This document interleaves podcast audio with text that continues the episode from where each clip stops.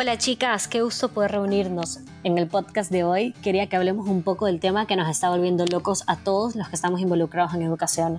Hola Mapi, sí, estoy de acuerdo contigo, pero tengamos en cuenta que no solo son los docentes los que ahora tienen que preocuparse por la educación, somos todos, los psicopedagogos, los psicólogos y más que nada los padres de hoy en día.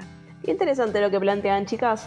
Hoy con esta pandemia se les presenta a los padres un gran desafío, el de tomar la iniciativa con la educación de sus hijos. Hola chicas, así es, pero también es importante que los docentes tomen conciencia de esto, ya que se plantea un cambio significativo tanto en la modalidad de enseñanza como en la modalidad de evaluación. Definitivamente, pero entonces, ¿qué opinan que debemos cambiar?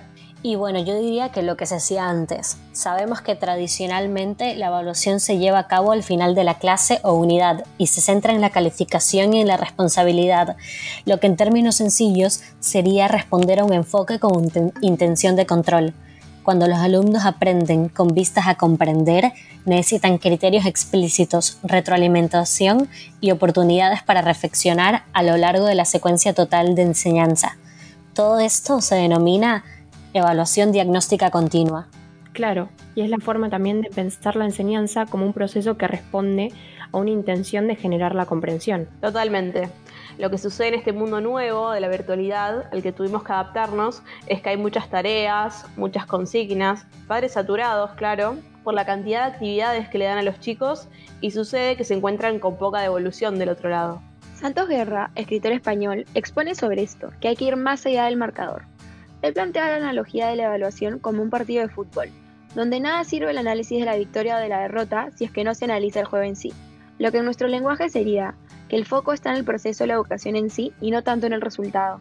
Uy, sí, y más que nada hoy en día hay que tener en cuenta y como primer lugar el compromiso emocional que las evaluaciones tienen en los alumnos.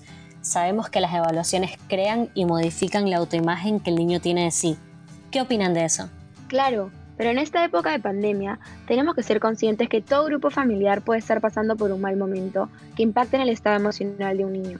Y si encima le ponemos una mala calificación, podemos estar perjudicando su metacognición y quién sabe, hasta le podemos estar creando un problema de autoestima o confianza en sí mismo. Sí, y también sabemos que las evaluaciones pueden cambiar la representación que los demás construyen sobre alguien.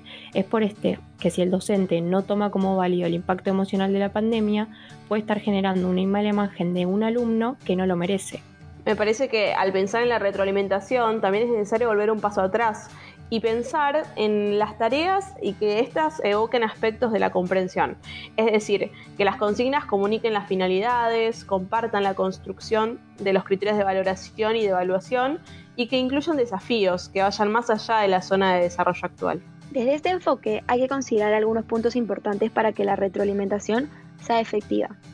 Una buena opción es que conozcan las expectativas de logro, es decir, orientarlos en su desempeño y producciones, explicitándoles hacia dónde vamos, por qué y para qué.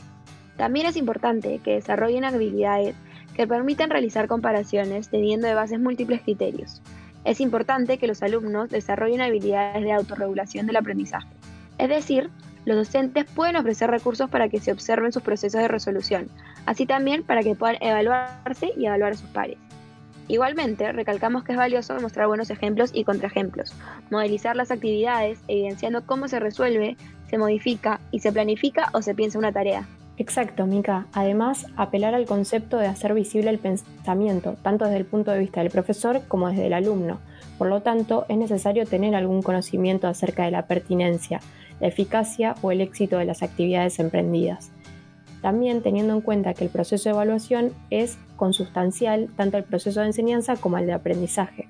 Otra buena opción es ofrecer preguntas para que los alumnos reflexionen sobre esos mismos. Así es, completamente de acuerdo, Juli. Y también tenemos que impulsar oportunidades para que los alumnos demuestren sus avances, dudas y formulen preguntas.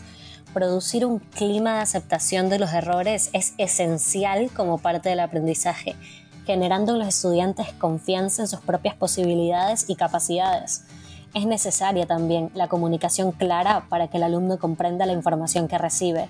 Bien, entonces algunas de las ideas nodales que nos tienen que quedar en claro para afrontar el desafío de la virtualidad es, en primer lugar, defender un enfoque que promueva la comprensión de los alumnos y así se los evalúe de manera comprensiva y de manera continua.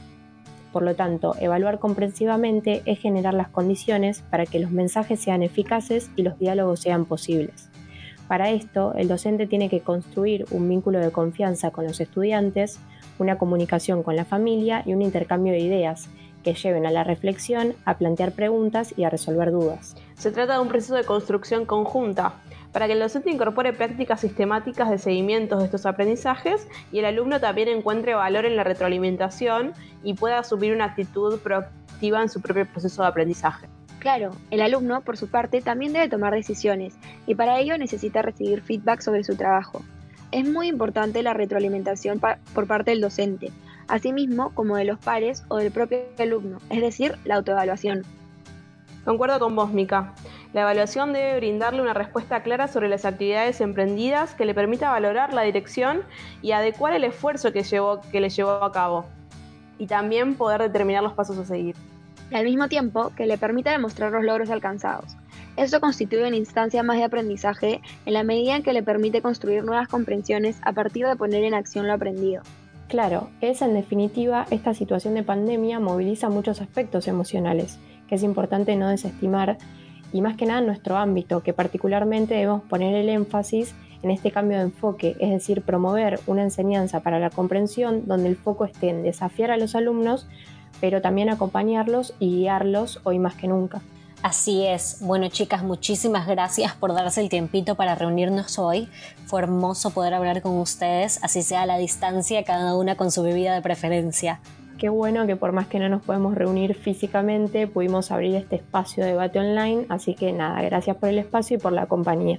Muchísimas gracias, Mapi, por darnos ese tiempo para poder opinar y dar nuestro punto de vista sobre la educación dentro de esta pandemia. A todos los oyentes, no se olviden de lavarse bien las manos, de quedarse en casa y sobre todo cuidarse, porque esta batalla la tenemos que ganar entre todos. Saludos y que estén bien. Totalmente, chicas. Pienso también en lo importante de ver estas situaciones como oportunidades, ¿no? Y particularmente en el ámbito que nos compete, aceptar este desafío de la virtualidad e intentar darle, sacarle el mejor provecho, replantearnos las estrategias y avanzar hacia una educación de calidad, que creo que es el fin que todos nos proponemos, ¿no? Así es, y bueno, antes de cerrar, les dejamos una tarea para nuestros suscriptores. Desde sus aulas, sea en casa si están encargados de enseñar a sus hijos, o por internet si tienen la suerte de seguir dando clases de manera virtual, queremos que piensen, ¿qué están haciendo ustedes para llevar a cabo una evaluación continua? Nos vemos en un próximo episodio por este mismo canal. Chau, chau.